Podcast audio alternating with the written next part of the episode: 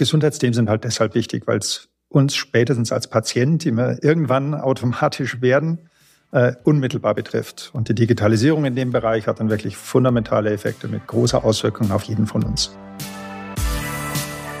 Radikal Digital, der MSG Podcast. Transformation gelingt, wenn sich strategisches Denken, mutige Visionen und innovative Technologien verbinden. Eine zentrale Frage dabei ist, was ist möglich, wenn wir radikal digital denken? Mit dieser Frage befasst sich der Podcast des IT- und Beratungsunternehmens MSG. In jeder Folge sprechen Transformations- und Digitalisierungsexperten über ambitionierte Transformationsprojekte, nachhaltigen Wandel und die zentrale Rolle digitaler Technologien. Dann sage ich herzlich willkommen zu einer neuen Folge Radikal Digital, dem MSG-Podcast. Mein Name ist Lukas Kagebauer, bin selbst auch Podcaster im Bereich digitaler Bildung, bin auch noch als Lehrer unterwegs, Lehrbeauftragter an der Uni in Würzburg im Bereich Datenanalyse und ähm, Wirtschaftskommunikation und darf den Podcast hier moderieren bei MSG. Heute zu Gast äh, sind Thomas Kraft und Joachim Stengel. Thomas Kraft, Head äh, Competence Center Market Excellence bei MSG Industry Advisors und äh, Joachim Stengel, Manager Life Science Healthcare bei MSG Industry Advisors. Heute unser Thema, wir haben es benannt, Uncharted Territory, Digitalisierung in der Pharmaindustrie. Es ist extrem spannend, weil wir im Voraus, glaube ich, schon mal so ein bisschen ausgelotet haben. Es gibt da enorme Grenzverschiebungen generell, wenn wir über digitale Transformation und Digitalisierung sprechen. Aber diese Grenzverschiebungen ähm, haben wir in ganz vielen Bereichen erlebt in der Vergangenheit, wo es auch offensichtlich war, im Banking, in der Kommunikation oder im Bereich der Mobilität aber im Bereich eben Pharma und Gesundheit, ein sehr sensibler Bereich, ein sehr komplexer Bereich, haben wir da vielleicht Entwicklungen und Potenziale, die da enorm sind, aber die wirklichen Use Cases sind uns noch gar nicht so wirklich augenscheinlich bewusst. Genau darüber wollen wir sprechen. Es gibt ganz viele Fragen. Also wie verändert zum Beispiel Digitalisierung die Beziehung zwischen Patienten, zwischen Patienten, Ärzten und Industrie, die Potenziale für die Entwicklung zur Entwicklung von ähm, Pharmazeutika und Medikamenten aber auch das Thema Informiertheit der Patienten ist natürlich ein großes Thema und eben da ganz viel Potenziale, über die wir sprechen wollen mit vielen Herausforderungen auch in dem Feld. Und ihr seid die beiden Experten. Und jetzt ist es endlich soweit, den Ball auch immer rüber zu spielen. Und gerade jetzt äh, zum Einstieg, Thomas, das Zitat eben der Grenzverschiebung stammt von dir. Vielleicht kannst du da mal einhaken und mal ausführen, wo du die wichtigsten Achsen dieser Grenzverschiebung siehst. Ja, vielen Dank für die Einladung. Freut mich sehr, hier zu sein. Und äh, so ein bisschen aus Vorbereitung oder beim Nachdenken und Reflexion auf heute sind mir so die ersten Schritte dessen eingefallen, was wir heute Digitalisierung nennen. Das waren doch immer sehr klare, abgegrenzte Bereiche. Die waren nicht miteinander verbunden, nicht miteinander vernetzt. Als bestes Beispiel ist mir die elektronische Gesundheitskarte von vor 20 Jahren eingefallen. Und wenn ich so mal Politiker von damals zitiere, die das damals als äh, Paradebeispiel des modernen Staates klassifiziert haben. Und auch aus heutiger Sicht waren das eine unglaubliche Komplexität, die dadurch erzeugt wurde. Also die Datentaxonomien waren nicht gut abgestimmt, die Inhalte waren nicht so ganz klar. Der Patient hätte die Karte haben sollen, da kann man sich überlegen, was passiert denn, wenn er die verliert, wie ist das mit Datenschutz. Aber heute, wenn man im Gegensatz zu was, wie man damals offensichtlich Digitalisierung als hauptsächlich hauptsächlich kein Papier verstanden hat. Wenn man heute, also im Gesundheitsministerium, ähm, die jüngsten Meldungen hört, dann gehen wir jetzt Richtung Patienten-Opt-out aus einem zumindest mal teilautomatisierten, digitalen, cloudbasierten, rollengesteuerten Prozess. Also aus verschiedenen Achsen hat sich da die Gewichtung und Interpretation dessen ganz gehörig verschoben. Und das betrifft eigentlich jeden Patienten und allen, die bei der Behandlung dieser berühmten Patient Journey, auf die wir vielleicht später auch nochmal kommen, mitwirken werden. Und es geht von medizinischen Themen bis hin zur Kostenerstattung, also über den gesamten Prozess oder die gesamte Werte, Wertekette drüber weg. Das ist jetzt, wenn man andere globale Transformationen anschaut, vielleicht nicht das Größte, Schönste äh, und Wichtigste, aber es zeigt eigentlich recht schön, dass die Kombination aus Datentechnologien, Compute Power spielt natürlich eine große Rolle, aber auch gesellschaftliche Akzeptanz, die Veränderung dieser Akzeptanz, Dinge bewegt hatten, die man sich vor 20 Jahren überhaupt nicht vorstellen könnte.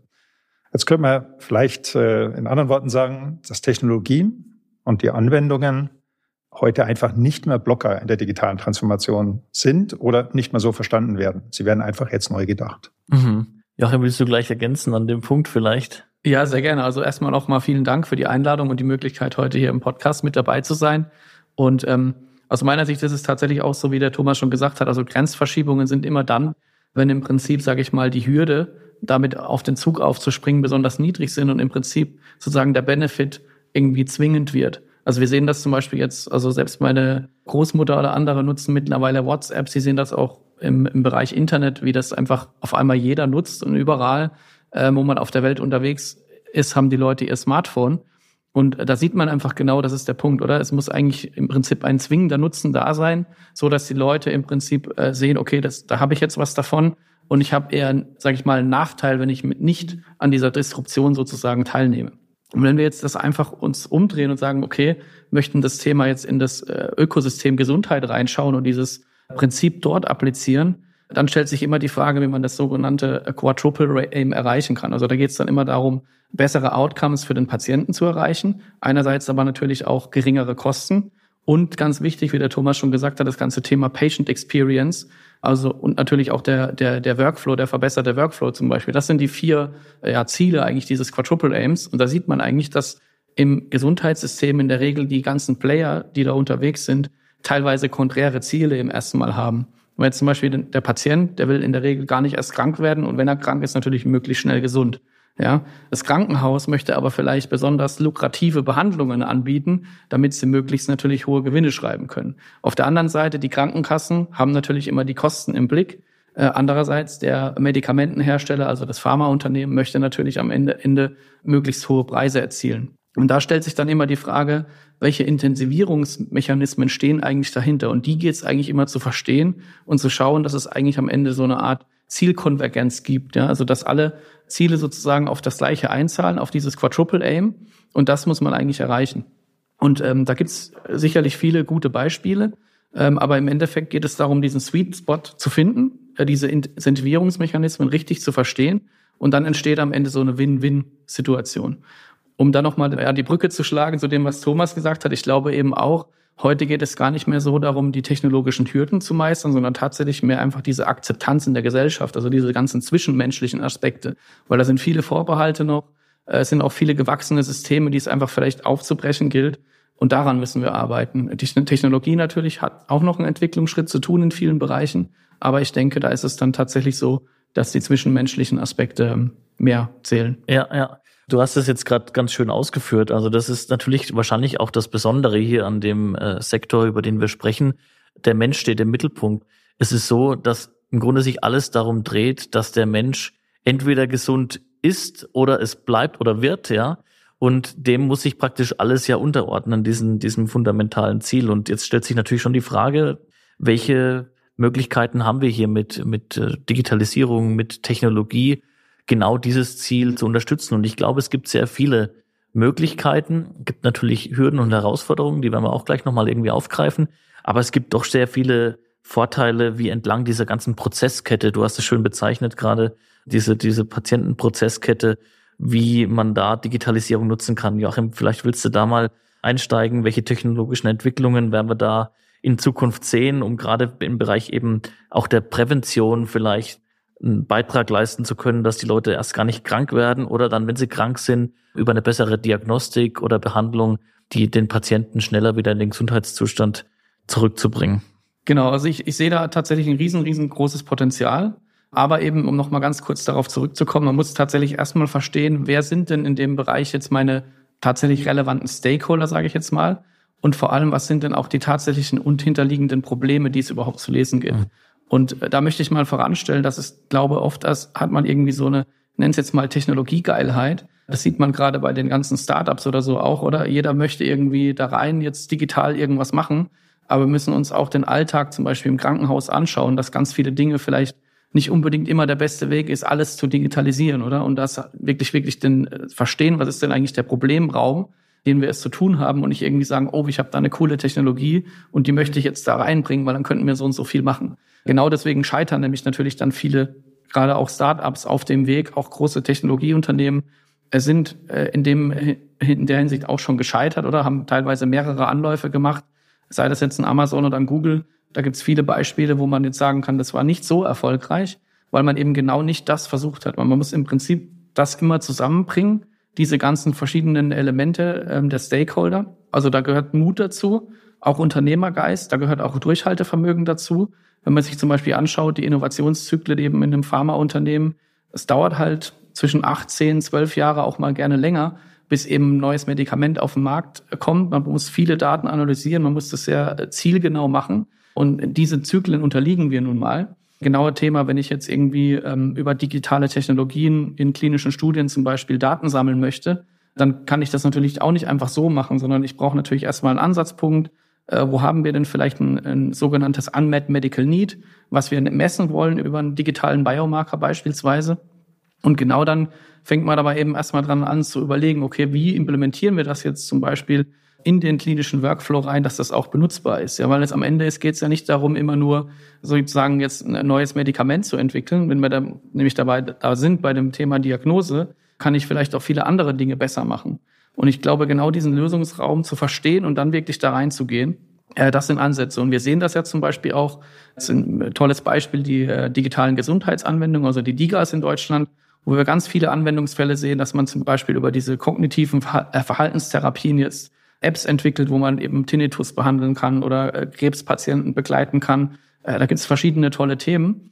Ähm, aber ich glaube, genau da geht es jetzt darum, das Ganze vernetzter noch zu denken, mhm. weil wir haben dort tatsächlich jetzt tolle Möglichkeiten mit der DIGA, aber ich glaube, wir haben da noch einige Schwierigkeiten zu meistern. Gerade wenn es darum geht, die Adherenz zum Beispiel, ähm, also das Engagement der Patienten sozusagen über einen längeren Zeitraum diese App zu benutzen und gleichzeitig aber auch zum Beispiel die äh, den Ärzten davon, davon zu überzeugen, dass da wirklich ein Nutzen da ist, ein klinischer Nutzen. Ja, das ist, glaube ich, noch ein Weg, den wir gehen müssen.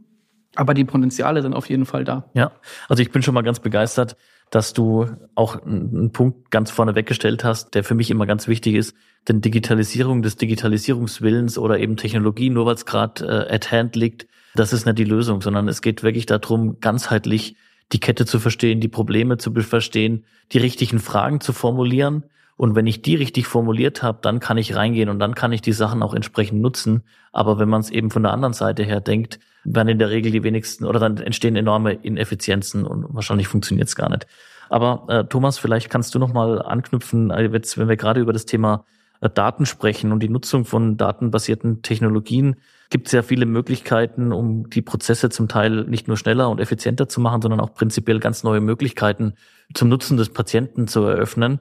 Und vielleicht willst du, kannst du da mal einsteigen. Ja, wenn man sich den Kontext anschaut, wo wir waren, wie ich ja. vorher erwähnt habe, diese 20 Jahre zurückdenkt und mhm. wo wir heute sind, dann ist es schon ein unglaublicher Fortschritt. Und wenn ich mich so zurückdenke an meine Zeit als junger Wissenschaftler, dann hätte ich mir wirklich so eine Welt gewünscht, wo, man, wo ich meine Logik, meine Methoden, meine Algorithmen, Schlussfolgerungen sofort irgendwie durch, durch valide Daten, Echtzeitdaten quasi sofort äh, hätte validieren und verfeinern können. Speziell, wenn man so komplexe Systeme untersucht, das gilt für Wissenschaft, gilt für die Medizin natürlich, dann weiß man eigentlich nie genau, hat man jetzt wirklich alle entscheidenden Parameter äh, in die Rechnung einfließen lassen? Oder musste man es weglassen hat man es weggelassen, weil man nicht gewusst hat? Ist der Ansatz gut? Beschreibt er alle Varianten, alle berühmten Randbedingungen? Oder habe ich skaliert? Kann ich skalieren? Kann ich so weit rechnen, dass das Ergebnis sich irgendwo stabilisiert, dass ich nicht irgendwo die Kollegen, die Netzwerke machen oder Optimierungsalgorithmen, die wissen dann, man findet oft so ein lokales Maximum und dann geht es erst wieder am Berg runter und man weiß eigentlich, in welche Richtung ich rechnen muss und, und untersuchen muss, dass ich wieder was dass das berühmte globale finite äh, Maximum erreiche. Ja, solche Daten würden mir einfach äh, helfen, Entscheidungen wirklich schnell zu erdenken, bessere Ansätze zu wählen, sofort in die richtige Richtung zu gehen. Aber Daten erzeugen äh, oder komplex die Untersuchung von komplexen Systemen erzeugt eine Unmenge von Daten. Jüngste Prognosen sprechen jetzt schon von Exabyte pro Jahr. Kann man sich auch sagen, wie viele Nuller sind das? Eins will vielleicht sicher sein, vielleicht sind wir schneller da, als wir denken, aber das sind ungeheure Mengen, die ich dann auch wieder prozessieren und in den Griff kriegen muss. Ich muss diese Daten ja korrelieren mit irgendwas. Wir haben vorher gesagt, Digitalisierung um der Digitalisierung willen, auch Daten um der Daten willen haben erstmal keinen Sinn, sondern ich muss diese Daten auch wieder schnell in den nächsten Zyklus, in die nächste Untersuchung einfließen lassen. Und das geht aber nur, wenn wirklich alles end-to-end -end vernetzt ist. Die, die, Daten können nicht irgendwo warten, äh, können nicht irgendwo auf, ähm, auf eine Next Best Action warten, dass jemand den Knopf drückt und sagt, jetzt brauche ich die, sondern es muss wirklich Prinzipien ein sich selbst regelnder Zyklus werden. Und diese Daten müssen auch ausgetauscht werden können. Das heißt, ich brauche bestimmte Festlegungen, ich brauche diese berühmten Taxonomien, ich brauche bestimmte Regeln und äh, Festlegungen, wie ich diese Daten prozessieren kann. Das erstaunliche Tempo ist eigentlich für mich die Skalierung des Tempo an sich. Nochmal, denke jetzt zum letzten Mal heute diese 20 Jahre zurück, was sich, sich erinnert, äh, wie schnell heute Daten prozessiert werden können im Vergleich zu zehn Jahren, 20 Jahren. Das sind Potenzen, äh, das sind Größenordnungen, mit denen wir auch uns, wir uns damals in der Wissenschaft noch keine richtigen Gedanken machen konnten. Ich glaube auch jeder, der in Medizin oder in Gentechnologie arbeitet, ist heute, ja, es ist ein praktischen mindblowing Zustand, könnte man was sagen, den man erreicht hat. Und wenn ich jetzt diese Brücke schlage zu der DNA-Sequenzierung, die uns dann wirklich helfen kann, diese Korrelation zwischen der Medikation und der der Antwort unseres Organismus praktisch, also auf die Behandlung herzustellen, ja, dann wünscht man sich doch immer, wie der Joachim vorher gesagt hat, eine günstige und hocheffiziente, effektive Medikation. zwar genau für mich. Und das ist dieses Stichwort dieser Personalisierung, diese personalisierte Medizin. Das ist sicher eines der neuen Themen, die erst durch Datentechnologien oder, wie du es vorher formuliert hast, durch datengestützte Technologien ermöglicht wurde. Denn ohne die Möglichkeit, durch Daten diese Problemstellung, was heißt das jetzt, für mich personalisiert einzugrenzen, dann wird man natürlich weiter Pharmazeutika aufgrund der klinischen Studien herstellen. Das ist gut und war auch immer gut. Aber heute, aus vielerlei Gründen, ist es für die personalisierte Medizin nicht mehr gut genug. Im Grunde bist, hast du ganz wunderbar übergeleitet vom Patienten sozusagen und von den Methoden jetzt wirklich zur Herstellung von Pharmazeutika, was ja hochspannend ist, ähm, in dieser ganzen Kette wie schaffen wir es, den Patienten möglichst äh, gesund zu halten oder wieder gesund werden zu lassen, ähm, wenn ich diese Möglichkeiten der Digitalisierung neuer Technologien auch in die Entwicklung von Pharmazeutika einbauen kann, dann sehe ich da, glaube ich, tatsächlich enorm große Potenziale, sowohl was eben die zeitlichen Entwicklungen angeht, bis hin dann wirklich zu, wie du es gerade richtig gesagt hast, personalisiert oder individualisierte Behandlungen mit speziellen Medikamenten. Aber vielleicht, äh, Thomas, ähm, kannst du da mal an, einsteigen nochmal und, und den Aspekt aufgreifen, gerade äh, mit dem Thema DNA-Sequenzierung vielleicht beginnend äh, und, und dann nochmal gerne Joachim ähm, einhaken. Ja, es geht wirklich in verschiedene Richtungen. Wenn wir jetzt uns nochmal ähm, diese Analyseverfahren, die Korrelation von Behandlungsergebnissen mit natürlich Studienresultaten, die werden auch immer da sein. Und, DNA-Sequenzierung und diesen berühmten Real-World-Data, die ich von ähm, Behandlungen mir beschaffen könnte, wenn ich das korrelieren könnte. Wenn ich mir also im Markt auf diese standardisierten Metadaten einigen könnte, also wie wir, wie wir diese Ergebnisse klassifizieren, wie wir es beschreiben, über alle Partner, über, was wir vorher erwähnt haben, über alle Partner in dieser Patient Journey hinweg. Und da gehören Patient, Patientinnen dazu, Ärzte und Ärztinnen, Pharmaunternehmen, Kliniken, Versicherungen, weil wir über den gesamten Prozess drüber weggehen wollen.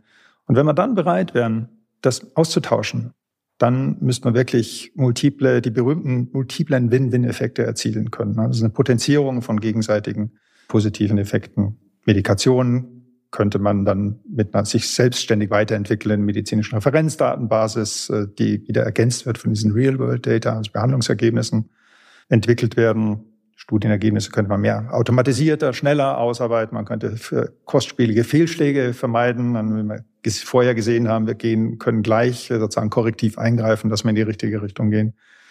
Bildscans ist schon ein bisschen State of the Art heute schon, aber Bildscans könnten noch schneller automatisch analysiert, klassifiziert werden. Dann braucht man eine High-Performance-KI. Und das hat alles begonnen. Vielleicht haben wir die Lernkurve etwas unterschätzt. Wir haben vorher gesagt, das Tempo der Skalierung ist groß. Aber das Tempo alleine ist nicht das Entscheidende. Es gehören noch ein paar mehr Parameter dazu, die man dann, die man dann etwas besser noch unter Kontrolle kriegen muss. Joachim, willst du gleich vielleicht direkt da? Ja, sehr ergänzen? gerne. Ich wollte tatsächlich noch mal einen Schritt, kleinen Schritt zurückgehen. Ähm, und zwar, was ich nenne, die weniger technologiekomplexen Bereiche, wo ich auch noch drauf eingehen möchte. Mhm. Nämlich, man vergisst, wie, wie gesagt, immer bei den ganzen technologischen Möglichkeiten auch, wie man viel einfacher äh, sage ich mal, Dinge vielleicht lösen kann. Und da möchte ich zum Beispiel verschiedene Bereiche mal ansprechen. Und zwar das eine ist zum Beispiel, dass ich glaube, durch eine einfache Digitalisierung kann man zum Beispiel beim Hausarzt enorm viel erreichen. Wir haben heute schon einen riesen äh, Ärztemangel, nicht nur auf dem Land. Ähm, wir werden immer noch äh, eine weiterhin alternde Bevölkerung haben.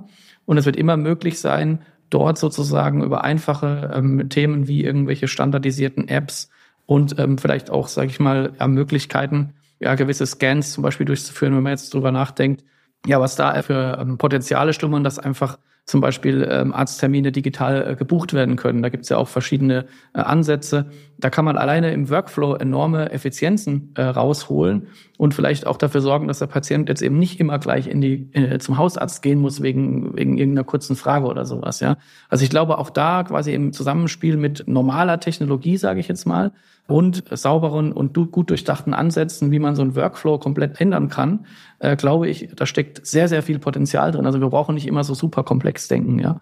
Äh, das wollte ich einfach nur mal, noch mal einwerfen. Was man sieht, was möglich ist, äh, wenn ich jetzt denke, es gibt dieses neue ähm, gegründete Unternehmen von dem Spotify-Gründer, äh, Neko Health heißt es, glaube ich, die so einen Scanner erfunden haben, wo man sich im Prinzip reinsetzt, dann scannt er irgendwie zwei Minuten was und dann kriegt man irgendwie tausende von ja, Biodaten sozusagen abgescannt, wo dann eben steht, okay, das und das musst du vielleicht verbessern oder da musst du mal irgendwas nehmen. Ich kenne auch Beispiele aus China, wo irgendwo so ein, auf dem Land so ein, so ein Scanner steht, also hockt man sich rein und dann kriegt man da genauso irgendwie direkt äh, Blut abgenommen und kriegt dann auch seine, seine Biodaten wieder zurück. Das geht jetzt uns an der Stelle vielleicht ein bisschen zu weit, aber ich glaube, es zeigt einfach, was Technologie ermöglichen kann, wenn man sich denn äh, dem offen äh, wiedergibt. Ja. Ich denke auch noch ein weiterer spannender Bereich, ich glaube, da sind wir noch ein bisschen entfernt, ist tatsächlich zum Beispiel auch der Bereich der Bionik, oder? Also wo man wirklich Biologie und Technologie versucht so zu verschmelzen, dass es am Ende gar keinen Unterschied mehr macht. Also wie gesagt, es ist sicherlich noch ein paar Jahre entfernt, aber da gibt es ja auch schon Leute, die daran arbeiten, oder? Ja, ich finde vor allem an den Beispielen, die du jetzt gerade aufgezeigt hast, sieht man sehr schön, wirklich, welcher Mehrwert am Ende des Tages beim Patienten dann rauskommt. Und ich finde auch äh, das, das einfache Beispiel eben der Ärzte und gerade auch im ländlichen Raum enorm spannend. Also es geht so ein bisschen natürlich weg vom, vom Pharmabereich, aber in, rein in die Diagnostik und dann vielleicht auch in die Prävention. Weil wenn ich äh, über Telemedizin äh, ganz gut äh, den Patienten im Blick habe und ähnlich wie bei Maschinen halt der Mensch ja auch äh, bestimmte Signale sendet und dann erkennen kann, dass vielleicht Symptome darauf hindeuten, dass ein Schlaganfall eintritt und den Arzt vielleicht frühzeitig dann da mal vorbeischickt, weil der Arzt einfach heute nicht mehr direkt nebendran sitzen kann. So viele Ärzte haben wir halt auf dem Land nicht, sondern der hat halt eine halbe Stunde Fahrzeit. Dann ist diese Predictive ähm, Analytics Ansatz vielleicht sogar lebensrettend. Ja, also deshalb genau. sehr, sehr spannend, was da alles passieren kann. Aber ihr habt an vielen Stellen auch schon den Aspekt des Ökosystems aufgeworfen. Und das ist ja tatsächlich so. Wir sind hier nicht in einem isolierten Bereich, sondern an ganz vielen Stellen, wie in anderen Industrien natürlich auch, entstehen hier Daten. Diese Daten, wenn ich diese Potenziale, über die wir jetzt gerade gesprochen haben, in irgendeiner Form natürlich richtig heben will, dann brauche ich die Nutzung im, im ganzheitlichen Kontext. Und dann äh, ist die Frage, wie kriegen wir das hin? Wie sind da aktuell die Entwicklungen im Ökosystem, weil ich denke wirklich Innovation nur dann möglich ist, wenn man schafft, eben die ganzen Daten zu analysieren. Aber natürlich sprechen wir hier über einen ganz hochsensiblen Bereich. Also es geht hier um, um meine Herzfrequenz und um meine Blutgruppe und um meine DNA, ja. Also das ist schon klar, dass das für die Leute extrem sensibel ist. Aber vielleicht könnt ihr da mal noch mal ein bisschen Licht ins Dunkle bringen. Wie seht ihr das? Wo stehen wir da gerade hier im Bereich der, der Ökosysteme, Datenökosysteme hier im Gesundheits- und Pharmabereich? Ja, ich bin persönlich immer fasziniert von wirklich dieser Kombination von diesen verschiedenen, von diesen verschiedenen Räumen. Digitalisierung, Nanotechnologien, dann gibt es massive Fortschritte in KI und nicht zu vergessen der Robotik. Wenn man Automatisierung sagt, spielt das immer eine sehr große Rolle. Denn KI braucht Daten. Daten werden am besten schnell durch Sensorik ohne Verzögerung generiert. Und dann kann ich diese Daten nehmen, KI-Netzwerke trainieren, um die dann selbst trainieren, sich selbst lernende Systeme zu bauen. Und das ist jetzt ein Ansatz, der schon etwas älter ist, aber erst jetzt haben wir das Potenzial durch die Technologie, dass wir diese Reise gehen können. Weil ich sagen muss, äh, auch in Anlehnung an die Stellungnahme des Ethikrates, in der Medizin hat der Arzt die ultimative Kontrolle. KI bedeutet Begleitung, bedeutet Unterstützung, bedeutet nicht die Kontrolle übernehmen und schlussendlich medizinisches Personal zu ersetzen. Da müssen wir auch im Jahre 2023 müssen wir da noch ganz klar sein. Joachim, wie ist da so dein Blick drauf? Die ethischen Themen, die sind noch zu klären, aber ich glaube, das würde jetzt hier an der Stelle den Rahmen sprengen. In dem Sinn möchte ich da dem Thomas natürlich auch zustimmen. Ja, also ich denke, diese Möglichkeiten, die da vor uns liegen, die faszinieren mich unheimlich auch. Stellen wir uns zum Beispiel vor, ähm, über das Thema digitalen Zwilling. Sie haben jetzt einen digitalen äh, Human sozusagen, wo Sie eine klinische Studie zum Beispiel fahren können und neue Wirkstoffe sozusagen finden, ohne dass Sie jetzt tatsächlich irgendwie einen Patienten in eine Studie involvieren. Ja, also das klingt jetzt ein bisschen nach Science Fiction und ist es natürlich heute auch noch. Aber das sind natürlich enorme Möglichkeiten, die wir sehen. Oder wenn wir über eine KI irgendwelche, ähm, also Target-Moleküle, also zukünftige Wirkstoffe möglicherweise einfach über eine KI finden lassen. Ja, und da gibt es ja jetzt auch schon einige ja, Wissenschaftler oder auch äh, Technologieunternehmen, die an sowas arbeiten. Und da ist man, kommt man jetzt natürlich langsame Schritte voran. Gibt auch ganz andere Bereiche. Es gibt zum Beispiel jetzt so schon von mehreren Unternehmen so äh, Urinanalysegeräte, die man sich zu Hause installieren kann, einfach sozusagen auf die Kloschüssel draufgesteckt und jedes Mal, wenn man dann sozusagen im Toilettengang kriegt man im Prinzip auf sein Smartphone die aktuellen Daten geschickt, ja. Also es sind jetzt natürlich nur so, so kleinere Anwendungsfälle, aber die zeigen halt schon, was eigentlich schon möglich ist heute. Und das äh, bleibt natürlich weiterhin spannend, was da passieren wird. Mhm. Und jetzt äh, klar spannend, was da so kommt, aber vielleicht lasst uns mal so ein paar Einblicke geben, an was ihr auch gerade arbeitet. Ihr seid ja also seit seit vielen Jahren in dem Bereich auch schon aktiv und ich glaube gerade jetzt so an dem Punkt im Moment, also es ist enorm spannend, was eben durch diese ganzen Potenziale, die wir besprochen haben gerade, was da möglich ist. An was für Themen arbeitet ihr gerade, Joachim, Thomas? Ja, also zunächst einmal möchte ich sagen, klar, als Teil der MSG-Gruppe oder mit mehr als 10.000 äh, Mitarbeitern sind wir eigentlich enorm breit aufgestellt, einfach was die Lieferung von jetzt digitalen Lösungen in verschiedenen Bereichen angeht, oder? Und wir jetzt als Industry Advisors, wir haben die letzten Jahre bei Kunden äh, wirklich viele spannende Projekte begleiten dürfen in dem, sage ich mal, größeren Bereich Digital Health. Da ging es einerseits um Projekte, wo es wirklich darum geht, innerhalb von klinischen Studien über Smartphones, über andere Sensoriken Daten zu erfassen und wir haben unseren Kunden da an verschiedenen Stellen wirklich äh, mitbegleitet, oder? Teilweise auch beim Aufsetzen der Projekte und solche Themen. Da geht es dann wirklich darum, Patientendaten jetzt zu sammeln, ja, um später Rückschlüsse zu führen, führen zu können, ob das jetzt irgendwie das Medikament vielleicht wirkt oder ob überhaupt sich irgendwie der Zustand vom Patienten messbar, digital messbar machen lässt. Ja, also ob das überhaupt möglich ist. Das sind die ganz, sage ich jetzt mal, Early Stage Projekte, die teilweise ja natürlich auf Jahre dann ausgelegt sind, ja. Und da haben wir auch wieder das Thema, oder, dass man hat gerne diese Daten, man weiß aber gar nicht tatsächlich, kann man überhaupt mit der heutigen Sensorik alles erfassen. Nehmen wir zum Beispiel das Thema Bewegung, da ist man schon relativ weit, da gibt es mittlerweile sogar schon einen zertifizierten äh, Endpunkt sozusagen, wo bei der Sensorik gewisse Bewegungsabläufe dargestellt werden können und sozusagen das von der Arzneimittelagentur, von der EMA ein Approved Endpoint ist wo man das benutzen darf. Es gibt aber andere Bereiche, äh, nennen wir jetzt mal zum Beispiel ja, Themen im Bewegungsapparat, wo man eben das nicht so akkurat messen kann, dass das in der klinischen Studie dann standhält. Ja. Und genau da sieht man dann, da sind das Bereiche, da dauert das relativ lange, bis man wirklich mal Ergebnisse hat und Daten hat. Und da geht es dann in das Thema rein, Vergleichbarkeit, Variabilität, äh, Validität der Daten und lauter solche Themen, oder? Und dann haben wir weitere Projekte betreut bei Kunden, wo es tatsächlich darum ging, wirklich digitale integrierte Lösungen sozusagen als Add-on jetzt für eine Therapie auf den Markt mitzubringen. Ne? Das kann jetzt zum Beispiel sein, ähm, Sie haben irgendwie eine, eine Therapie auf dem Markt als Pharmahersteller oder Sie sagen, wenn wir jetzt eine digitale Lösung daneben stellen, die den Arzt und den Patienten miteinander verbindet, um zum Beispiel die Symptome zu überwachen. Stellen Sie sich vor, der Patient kommt nur irgendwie alle acht Wochen für die Behandlung ins Krankenhaus oder in die, in die Klinik eben rein und zwischendurch wird er ja nicht gesehen. Ne? Und da ist die Frage, kann man mit einem digitalen Tool, was jetzt gar nicht hochkomplex sein muss, einfach eine simple App im Prinzip, die die zwei äh, Spieler sozusagen miteinander verbindet, kann man damit einen Mehrwert schaffen. Ja? Und solche Lösungen, da haben wir dran gearbeitet. Und da haben wir auch einige Dinge gelernt darüber, oder? Und haben dann sozusagen uns jetzt so eine Art ja, Werkzeugkasten auch aufgebaut, äh, wo wir unsere Kunden im Prinzip von, ja, von der, sage ich mal, von der Idee bis zu so einer Umsetzung komplett äh, in den Projekten begleiten können. Mhm. Ja, ich möchte da von Herzen beipflichten, auch aus der kommerziellen Seite heraus. Ich denke, MSG ist äh, hier sehr gut aufgestellt und positioniert. Wir haben das Glück, dass wir jetzt mit sehr namhaften Kunden digitale Transformation im Kunden-Patientenmanagement vorantreiben dürfen. Und wichtig für uns ist, die Mitarbeiter stellen sich dann die Frage, nicht wie mache ich die nächste Lösung, den nächsten Newsletter mit irgendeiner Best Practice, die schon zehnmal implementiert und angewendet wurde, sondern wie kann ich wirklich konkret meinen Kunden äh, helfen, die Beziehung mit ihren Kunden, was dann typischerweise Mitarbeiter im Gesundheitssektor sind, besser, effizienter und einfach qualitativ hochwertiger zu gestalten. Das heißt, wir stellen so aus der Kundensicht, aus der Endkundensicht die Frage, was brauche ich als Arzt oder Ärztin vom Pharmaunternehmen? Ich nenne jetzt mal den Begriff Beyond the Pill. Wirklich nicht nur die Medikation und das Produkt, sondern was brauche ich sonst noch, um wirklich gute Behandlungen durchführen zu können? Das ist doch das eigentliche Interesse. Das heißt, wir möchten die Prozesse so vom Ende her konzipieren, mit der fundamentalen Maßgabe, dass diese Daten wirklich end-to-end -end über diese gesamte Prozesskette nahtlos fließen können.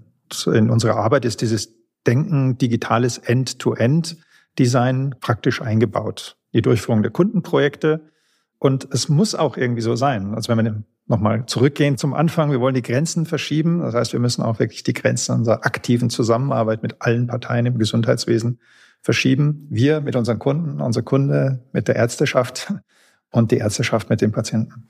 Lass uns nochmal das Thema äh, Grenzen verschieben aufgreifen, so auf der Zielgerade. Und jetzt seid ihr ja schon wirklich seit Jahren in diesem Bereich aktiv und mich würde tatsächlich mal interessieren, wenn ihr jetzt vor dem Hintergrund dieser enormen dynamischen Entwicklung einfach mal den Blick noch weiter vorauswerft, also so eine imaginäre Glaskugel und ihr schaut da mal rein.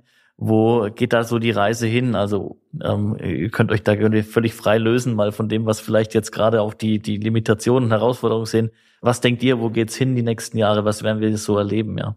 Ja, auch völlig frei muss man vielleicht vorausschicken, dass Veränderungen in einer offenen Gesellschaft ja immer heißt, Dinge gut zu erklären, alle irgendwie mitzunehmen. Jetzt nehme ich mal an, dass das äh, wirklich auch gut gelänge.